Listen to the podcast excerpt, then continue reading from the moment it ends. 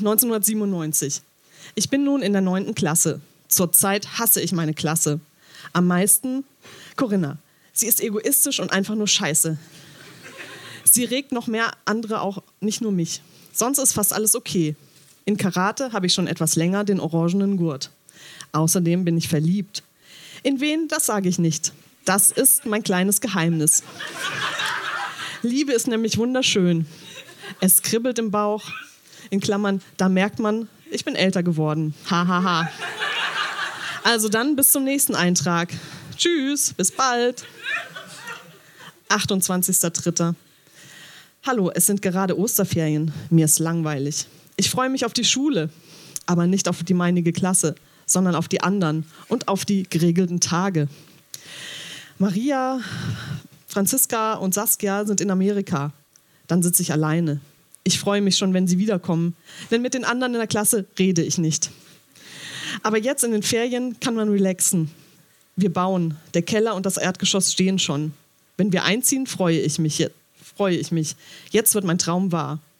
Ob andere Träume in diesem Jahr auch wahr werden? Lass dich überraschen. Ich hoffe es natürlich. Vielleicht, man wird sehen. Träume darf man leben. Aber lebt man für Träume?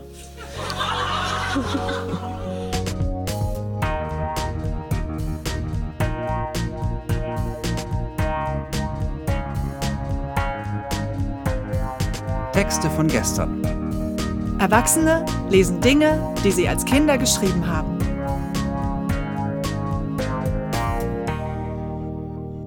Texte von gestern ist eine Veranstaltungsreihe, bei der ganz normale Leute auf die Bühne kommen und Texte vorlesen, die sie als Kinder, Jugendliche oder junge Erwachsene geschrieben haben.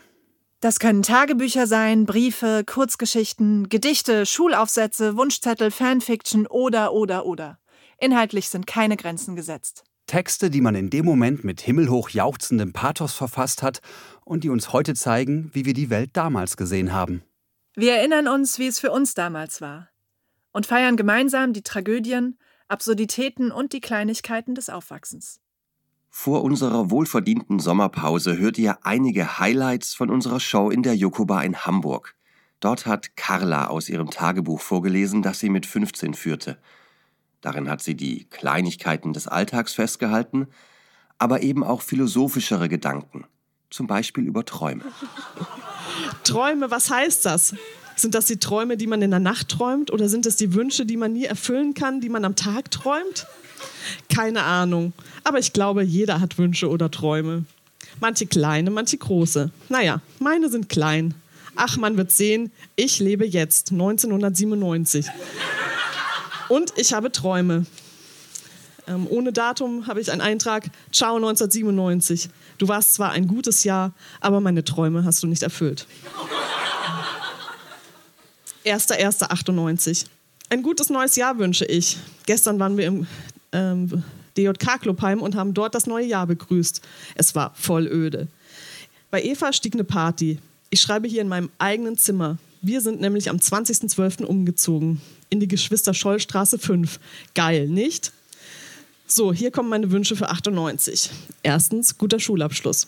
Zweitens, dass ich auf dem sozialpädagogischen Gymnasium angenommen werde.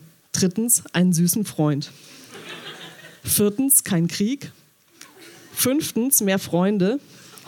Sechstens, Gesundheit für mich und meine Familie. Das wär's. Dieses Jahr komme ich aus der Realschule. Ich könnte heulen vor Traurigkeit. Schule ist so geil.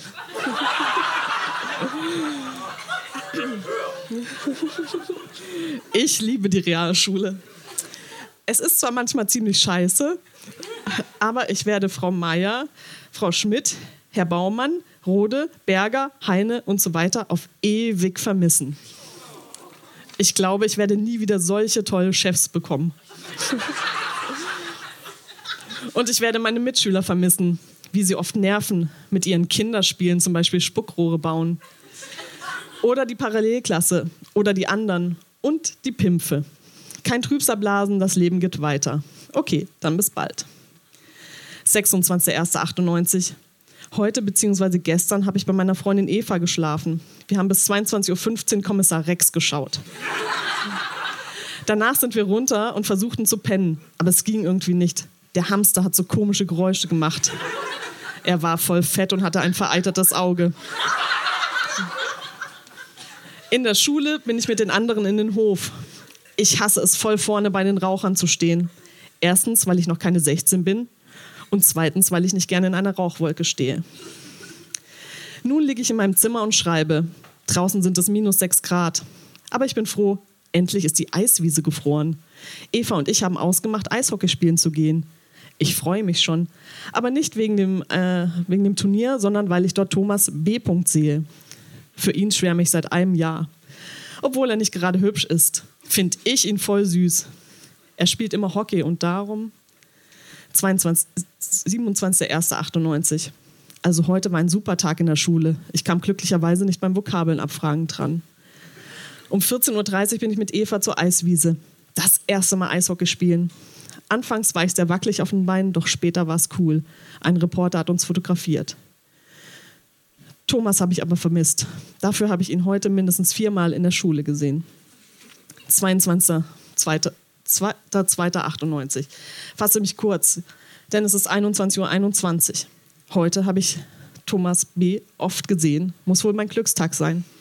Im Schülerheim und im Einkaufszentrum muss er mich gesehen haben. Ich finde ihn ja so süß. Hoffentlich nimmt er mich mal wahr. 5.02.98. Es ist 19.49 Uhr, sitze ich am Schreibtisch und schreibe. Heute war ich wieder Eishockey spielen. Thomas war wieder nicht da. Dafür ist er heute hinter mir gelaufen. Heim, meine ich, aber nur bis zur Bushaltestelle. Du weißt nicht, mich sprengst fast vor Liebe. Echt geil. Hoffentlich kann, hoffentlich kann ich es mal endlich abladen. Bitte, lieber Gott, lass endlich. 4.3.98. Hier meldet sich Carla. Draußen tobt ein Megasturm. Alles fegt es weg, voll brutal. Vor waren Eva und ich noch auf der, auf der Steig spazieren. Thomas B. lief an uns vorbei. Als er weiter weg war, sah er mich an und ich sah ihm auch nach. Irgendwie ist er schon süß, aber nicht so wie Nico. auf jeden Fall ist das Leben geil. I'm free, I'm sweet, I'm young.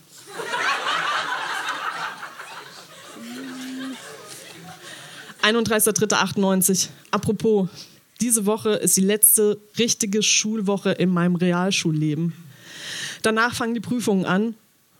Ich könnte schreien. Ich liebe die Schule. Ich glaube, niemand verkraftet es so schwer wie ich, von der Schule abzugehen. Aber die anderen haben ja auch eine Lehrstelle. 14.06.98. Hi, erstmal Jubel. Danke Gott. Mein Freund. Ich liebe dich auf ewig. Du hast mir meine Matheprüfung und mich positiv beeinflusst. Ich habe die drei geschafft. Glaube mir, ich bin einer der glücklichsten Menschen im All. Glaube mir, ehrlich. Yeah. es ist alles so mega fett geil.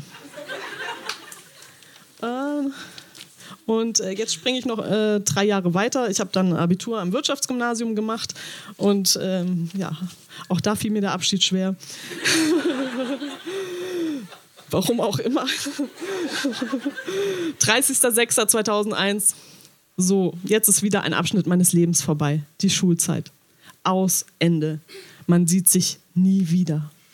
In ein paar Jahren wird alles anders aussehen. Ich denke mal, Sonja hat dann schon fünf Kinder. Einige haben sicher geheiratet und Kinder bekommen. Andere studieren immer noch. Für mich stelle ich mir die Zukunft so vor. Ausbildung als Verlagskauffrau erfolgreich abschließen, arbeiten und im Abendstudium Betriebswirt, Verlagsfachwirt oder sowas machen. Mit 30 dann Kinder bekommen und falls mein Mann weniger als ich verdienen sollte, macht er den Hausmann. naja, so oder anders wird es kommen. Jetzt habe ich erstmal Ferien. Dankeschön. Carla. Ich habe Fragen. Zum Beispiel, wie ist es denn tatsächlich gekommen? Also deine Pläne, sind die genauso in Erfüllung gegangen? Hm, nee, ein bisschen anders. Aber äh, nee, mein Mann ist kein Hausmann. so viel kann ich verraten. Kind? Ja. Kind, ja. Und die beruflichen Pläne auch soweit erfüllt? Soweit ja. Mhm. Ah, toll. Carla, vielen Dank, dass du heute da warst Gerne. und hoffentlich bis nächstes Mal. Ja. Tschüss. Tschüss.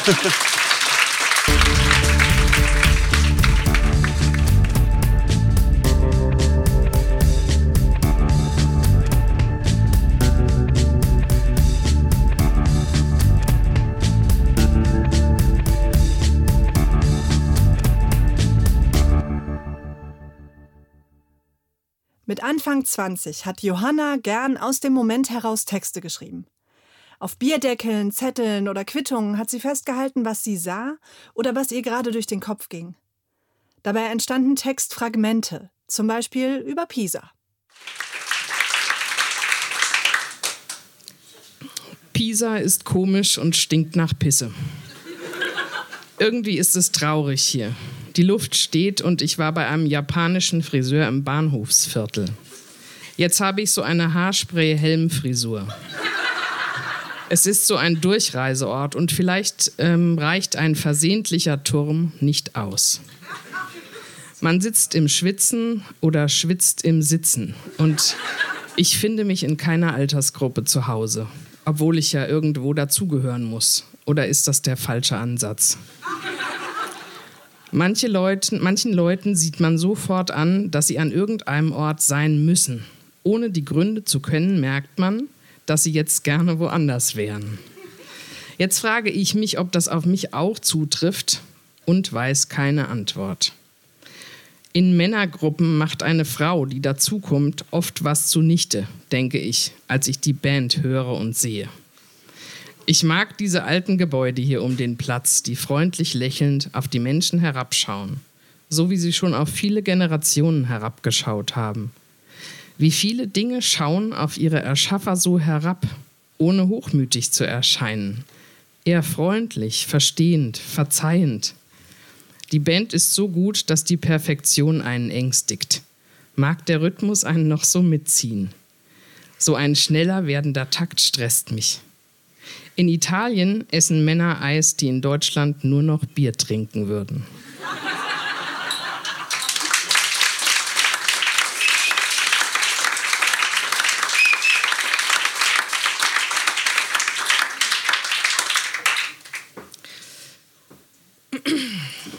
Geduld.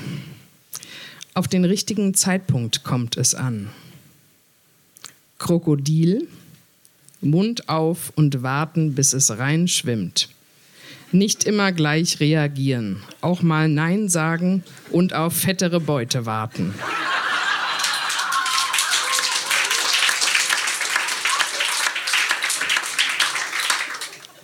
Der Wind ist sacht, fast weich. Ich trinke einen zu späten 11 Uhr Cappuccino und denke an meinen Vater. Die Flaggen wehen im Wind und ich bin dankbar für meine Mondzeit. Sie macht mich ruhiger, schwerer und zentriert mich. Mein Körper umhüllt mich manchmal wie eine Decke, mit der man unbeholfen versucht hat, etwas zuzudecken. Keine Zeit, sie glatt zu ziehen. Die Sonnenschirme am Pool sehen aus wie Pilze auf ganz dünnen Stielen.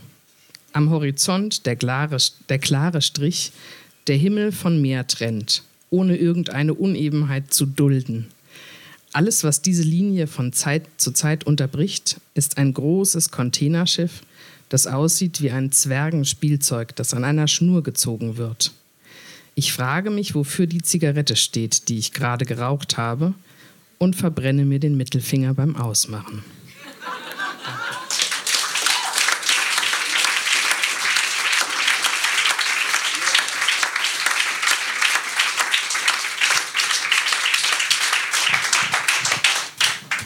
Johanna, wie toll.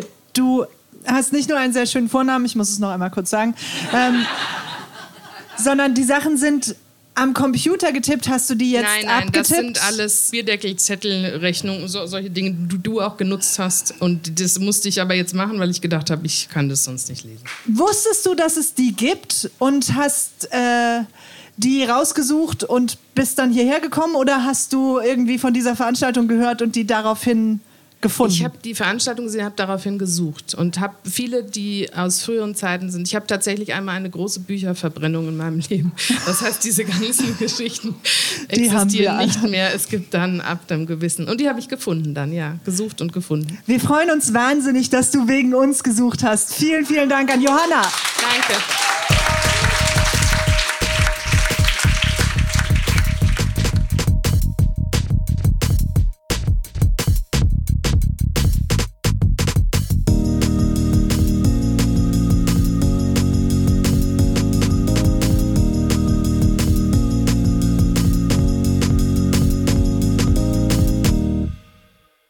Als Larissa 20 war, ist eines Nachmittags vor ihrem Elternhaus etwas Ungewöhnliches passiert.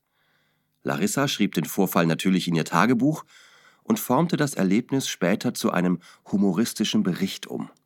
Und diesen Bericht hat sie mit uns geteilt.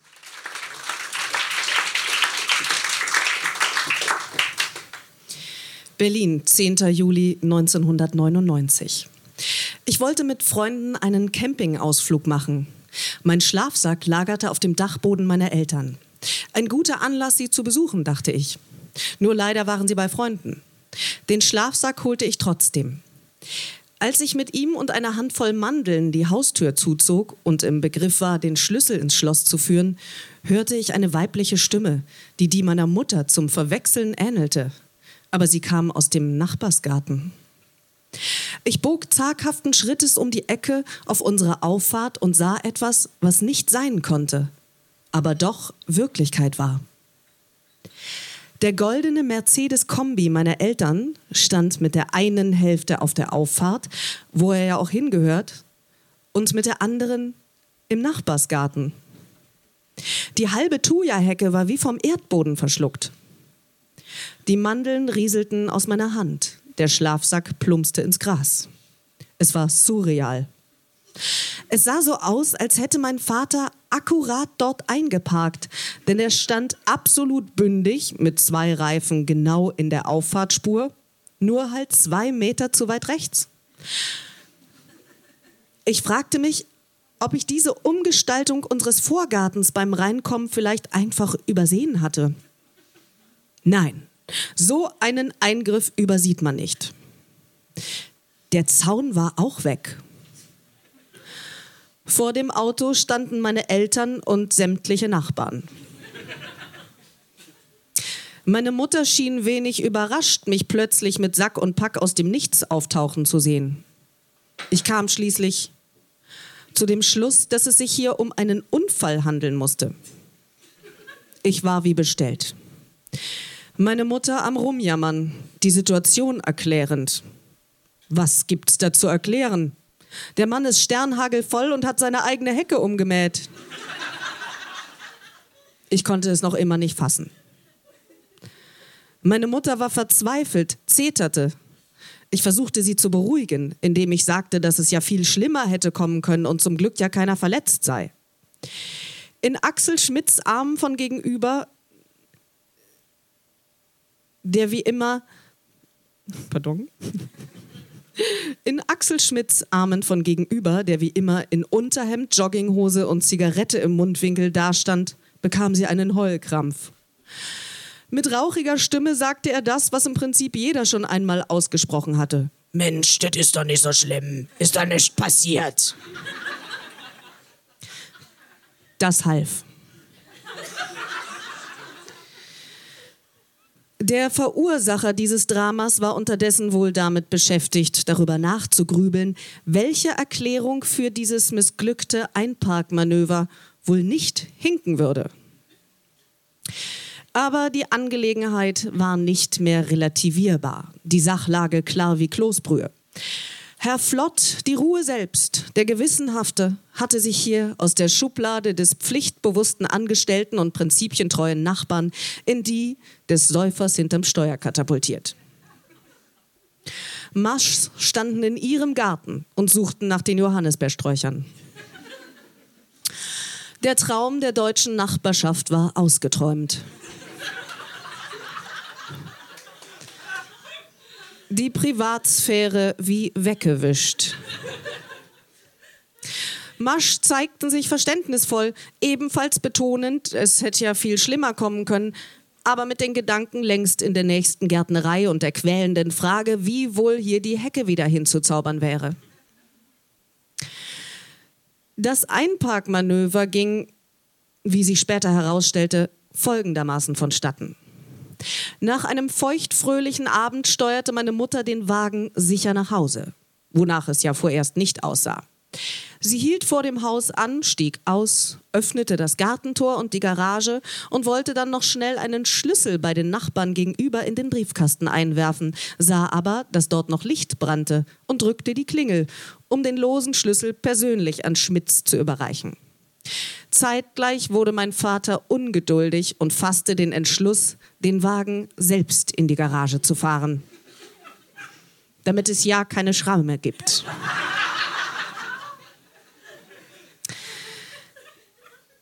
Während er auf dem Fahrersitz Platz nehmen wollte, geriet er jedoch leicht ins Straucheln, weshalb er sich am Griff für die Automatikschaltung festhielt und diesen dabei in den Fahrmodus zog.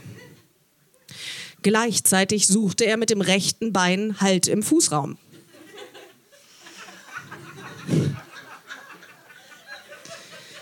Den fand er auch.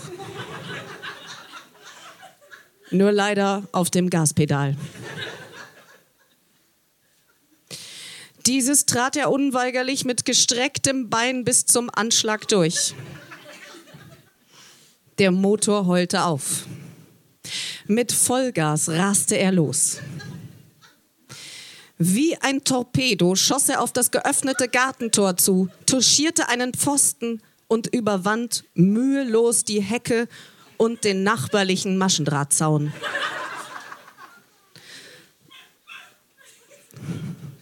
Dort kam er jäh zum Stehen.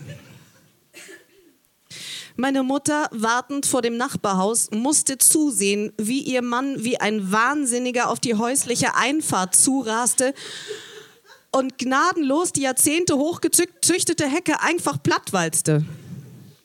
Völlig schockiert rief sie, Jochen! rannte zu ihm, erreichte ihn aber erst, als das Auto bereits mit dampfendem Motor im Nachbarsgarten stand riss die Fahrertür auf, schlug und schrie auf ihn ein. Bei all dem blieb er völlig unverletzt.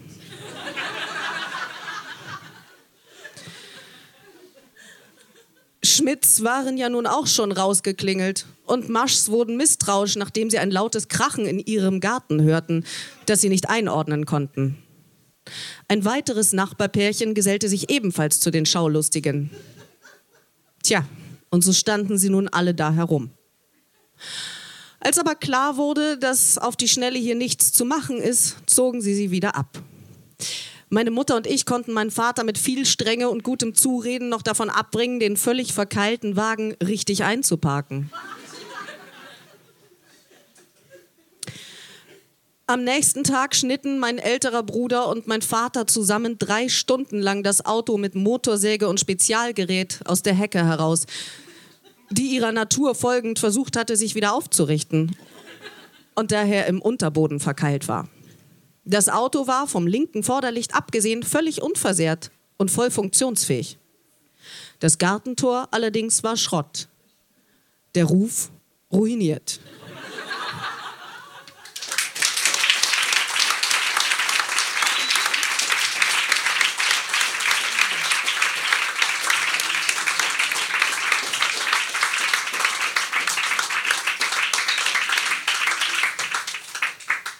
Sag mal, kennen deine Eltern deine Version der Geschichte? Ja. Hast du ihnen die vorgelesen? Aber natürlich. Wofür hast du die geschrieben damals? Für die Schule, dann als großen Aufsatz? Mein schönstes, nee, nee 20, da warst du aus der Schule raus wahrscheinlich, ne? Ja, ich war gerade raus. Also ich, das war kurz nach dem Abi. Ja. ja, ja. Also ein, nee, ein Jahr nach dem Abi. Mhm. Ich habe ja keine Ehrenrunde gedreht. Also ein Jahr nach dem Abi ungefähr. Genau. Ähm, ich, na, ich, ich kam nach Hause und habe einfach die den Witz dieser Geschichte einfach primär gespürt und dachte mir, okay, das war jetzt zwar ein ziemlicher Mist, der da heute passiert ist, meine arme Mutter, mein armer Vater, die Hecke und überhaupt und Blödsinn, aber es war einfach lustig und das habe ich halt einfach, äh, ich musste, ich habe, dann habe ich das sofort mit diesem humoristischen Spin einfach zu Papier bringen müssen, also steht halt in meinem Tagebuch und da habe ich es dann irgendwann mal rausgeholt und eben in den Rechner getippt. Wie toll, danke, dass du da warst, Larissa.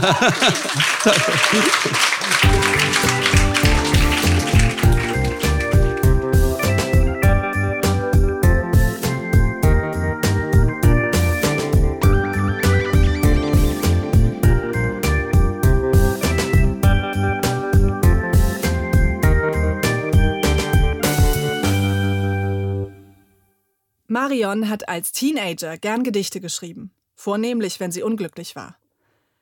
Beim ersten war sie gerade 13 geworden, die späteren schrieb sie dann mit 17 bis 19. Genau, das erste ist vom Februar 1984, Strom des Lebens. Tag für Tag sehen sie sich an. Er liest die Zeitung, sie liest die Zeitung. Jeden Tag denselben Trab. Er geht zur Arbeit, sie räumt die Küche auf. Jeden Tag denselben Trab. Er geht zu einer Versammlung, sie geht einkaufen. Jeden Tag denselben Trab. Doch ich mach da nicht mehr mit. Ich breche aus aus diesem Kreislauf in den Strom des Glücklichseins, in den Strom der Abwechslung, in den Strom des Lebens. Dort sind viele Menschen, alle, die leben wollen. Und wir wollen tanzen. Wir tanzen nach der Melodie des Stromes, der Melodie des Glücklichseins. Ein paar glückliche Stunden, dann muss ich wieder zurück in die Gleichmäßigkeit. Und wieder liest er die Zeitung, liest sie die Zeitung. Und wieder räumt sie die Küche auf und er geht zu einer Versammlung. Alles ist wie immer. Alles ist gleich. Nein, nicht ganz gleich. Man ist glücklich, denn etwas lebt. Die Erinnerung an den Strom des Lebens.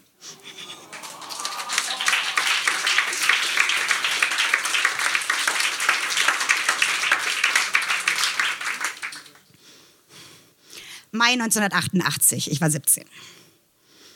Fände es schön, wenn du jetzt hier wärst, mir meinen Rücken massiertest. Gegen Rückenschmerzen, die eigentlich gar nicht vorhanden sind. Jedenfalls nicht im Rücken.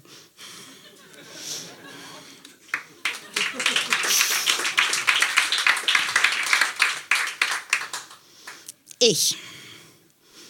Auf dem Weg vom Badezimmer in die Küche, gerade beim Piepen der Mikrowelle, kommt mir der Gedanke, du seist tot. Plötzlich gestorben. Ich weiß es noch nicht. Ich sehe mich am Grab stehen und weinen. Ich bin unglücklich, komme über den Verlust nicht hinweg. Alle Menschen trauern, leiden mit mir. Meine verweinten Augen sind reizvoll, doch ich achte gar nicht drauf. Für diesen Gedanken verachte ich mich. Das mag ich an mir.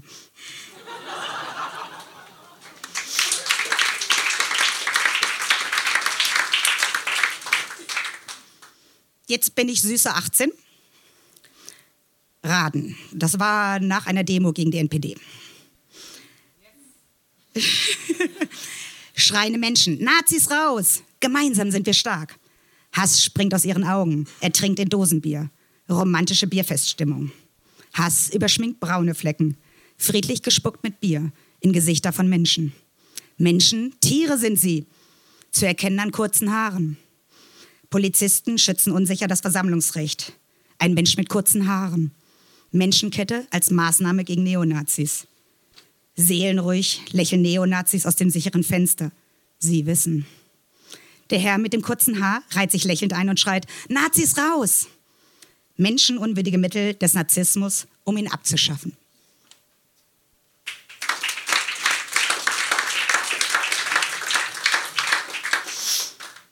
Jetzt kommen wir auch tatsächlich zu dem letzten Gedicht.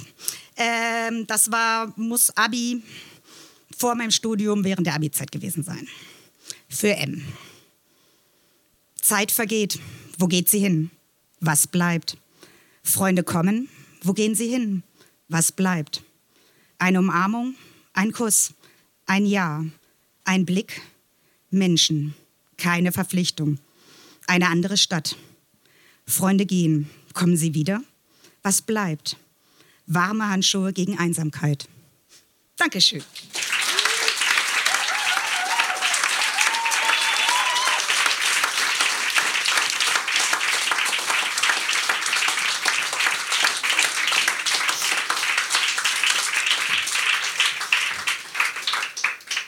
Äh, du sagst, du schreibst heute keine Gedichte mehr. Nee, leider nicht. Kannst du dich noch erinnern, wie das, also wieso hast du damit angefangen und wann hat das aufgehört? Also wie kam das in dein Leben und wie ging das da wieder raus? Das weiß ich nicht. Ich war eine wahnsinnige Leserin. Also das weiß ich, dass ich schon als Kind äh, Bücher und alles verschlungen habe. Ich glaube daher. Es gibt da noch eins, was ich gefunden was noch früher war. Das Fingerbahn mit rote Rosen blühen nicht mehr. Und das habe ich euch erspart. Das, äh, wir nehmen alles Ich und weiß, wir kommen ich weiß. bestimmt wieder. Ich sag's nur. Aber ähm, ich erinnere mich nicht. Nein, ich, äh, das war Gefühle ausdrücken. Sehr, sehr schön. Wir danken dir ganz herzlich. Das war Marion.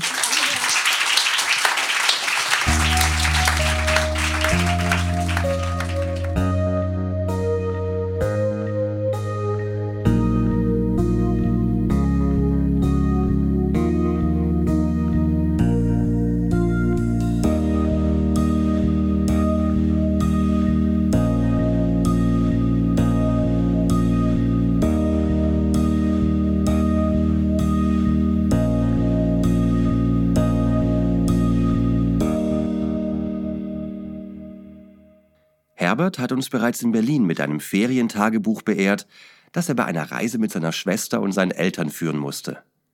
In Hamburg hat er ein weiteres Tagebuch von einem anderen Urlaub zum Besten gegeben. Äh, das war eine Familie, Mutter, Vater, äh, Tochter, Sohn. Also ich in dem Fall. Äh, ihr müsst euch das vorstellen, ich mit neun. Ähm, ich hatte damals auch schon so ähm, blonde Locken wie jetzt. Und äh, während alle anderen Familien im Land bereits mit äh, kreditfinanzierten Käfern über die Alpen nach Italien bretterten in dem Urlaub, äh, haben meine Eltern einen äh, Handwagen beschafft. Es sah so aus wie so ein, heute so ein Fahrradanhänger. Ein zweirädriger Karren, äh, gut bereift und mit dem Hand, äh, also mit der Deichsel und Handgriff. Und da wurde das gesamte Familiengepäck raufgepackt und das wurde dann abwechselnd gezogen, denn wir sind weitestgehend zu Fuß gewand also gewandert in dem Urlaub. Die größeren Anreisestecken natürlich mit dem Zug, auch zwischendurch mal Schiff und Bus und so weiter. Also das ist so die Szenerie. Ich freue mich jetzt schon. Herbert von gestern.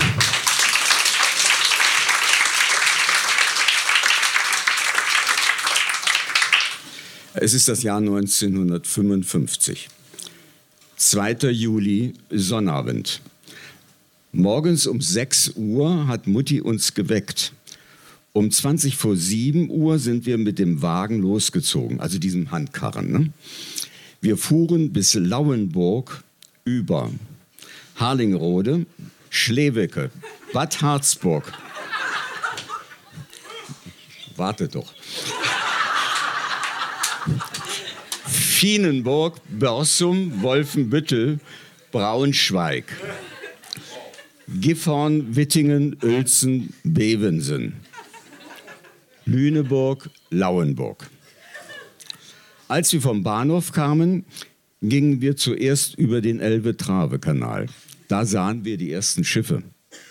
Wir gingen weiter und stellten unseren Wagen bei einem Kaufmann unter.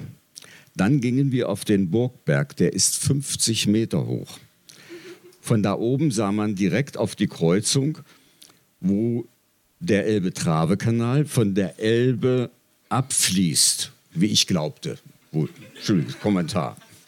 Wir sahen einen Schlepper, der vier Lastkähne gegen den Strom zog. Als Mittagessen bekamen wir Brote und Tomaten. Wir gingen durch einen kleinen Teil der Oberstadt und wieder zurück in die Unterstadt. Wir besichtigten ein Schiff von Bug bis Achtern. Dann holten wir, dann holten wir unseren Wagen und gingen nach Büchen. Ich darf einen kleinen Kommentar einfügen. Wenn das steht, wir gingen nach Büchen, das waren 14 oder 15 Kilometer. Also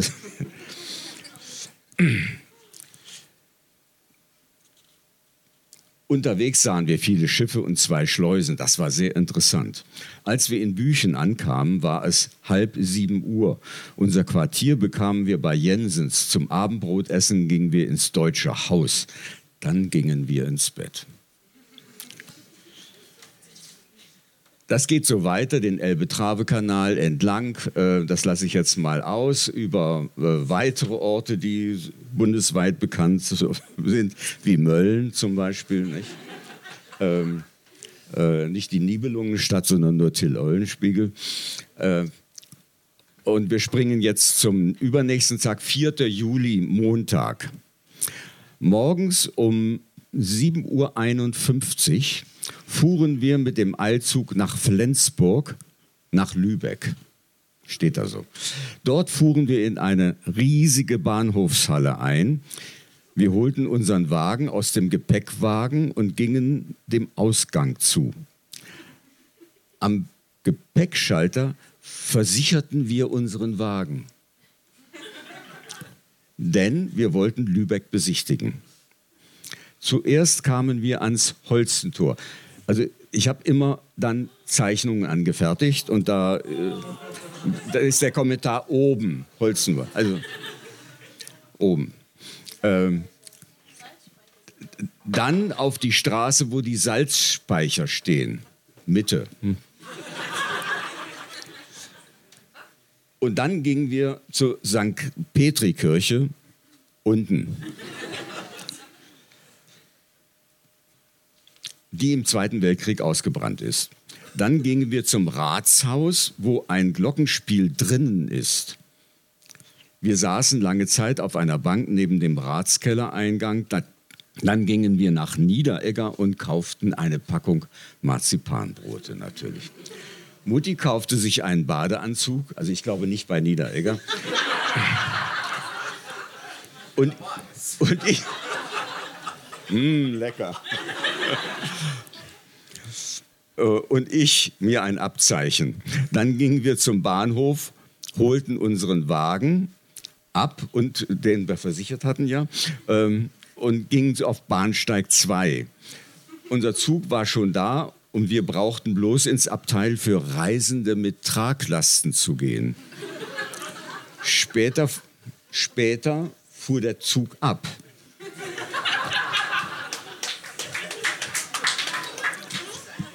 Als wir in Eutin waren, rief Fatih den Schaffner, denn wir fuhren bis Malente Gremsmühlen und hatten bloß Karten bis Eutin. Als, als wir in Malente waren, fuhr gerade ein Schiff zur Fünfseenfahrt aus. Wir fuhren gleich bis Fegetasche mit. Und von dort gingen wir nach Plön, also auch wieder so ein paar Kilometerchen. Wir besorgten uns ein Quartier in der Linde und gingen dann einkaufen. Ich holte mir noch schnell ein Abzeichen und dann gingen wir nach Hause, aßen schnell Abendbrot und gingen ins Bett. Zweieinhalb Seiten, ein langer Tag. Aber es reichte irgendwie nicht, denn mein Vater schrieb drunter Besichtigung des Schlosses? Fragezeichen.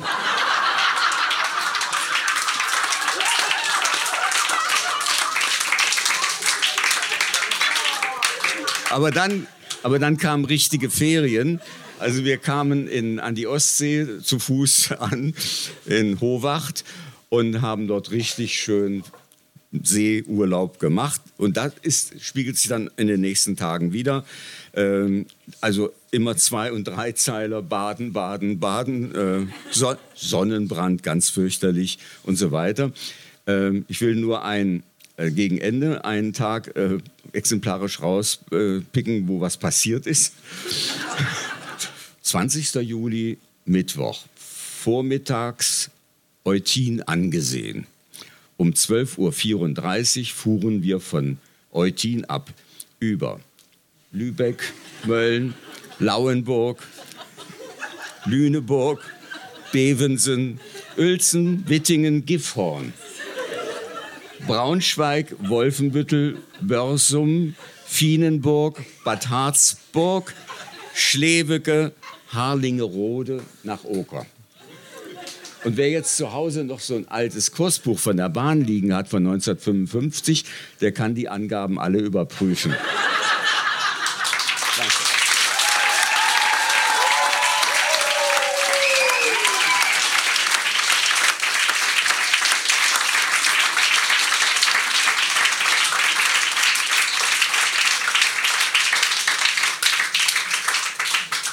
Ach, Herbert. Das, du hast es ja wahnsinnig sachlich berichtet. Es ist im Wesentlichen die Abfolge der Ereignisse. Kannst du dich an den Urlaub erinnern? War der schön?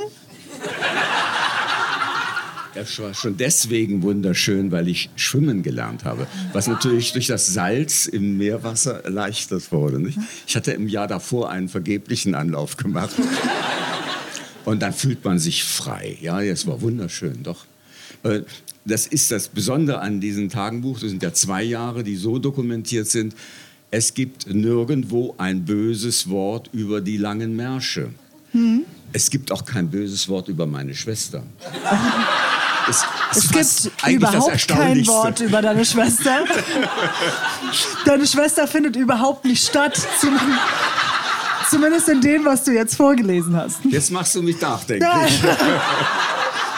Ich, äh, ich habe ja die große Freude und Ehre, schon einen anderen Reisebericht zu kennen und da kam deine Schwester ja durchaus vor. Durchaus vor, genau. Äh, ja. Wir sind auf jeden Fall sehr dankbar und beschenkt. Vielen, vielen Dank, Herbert.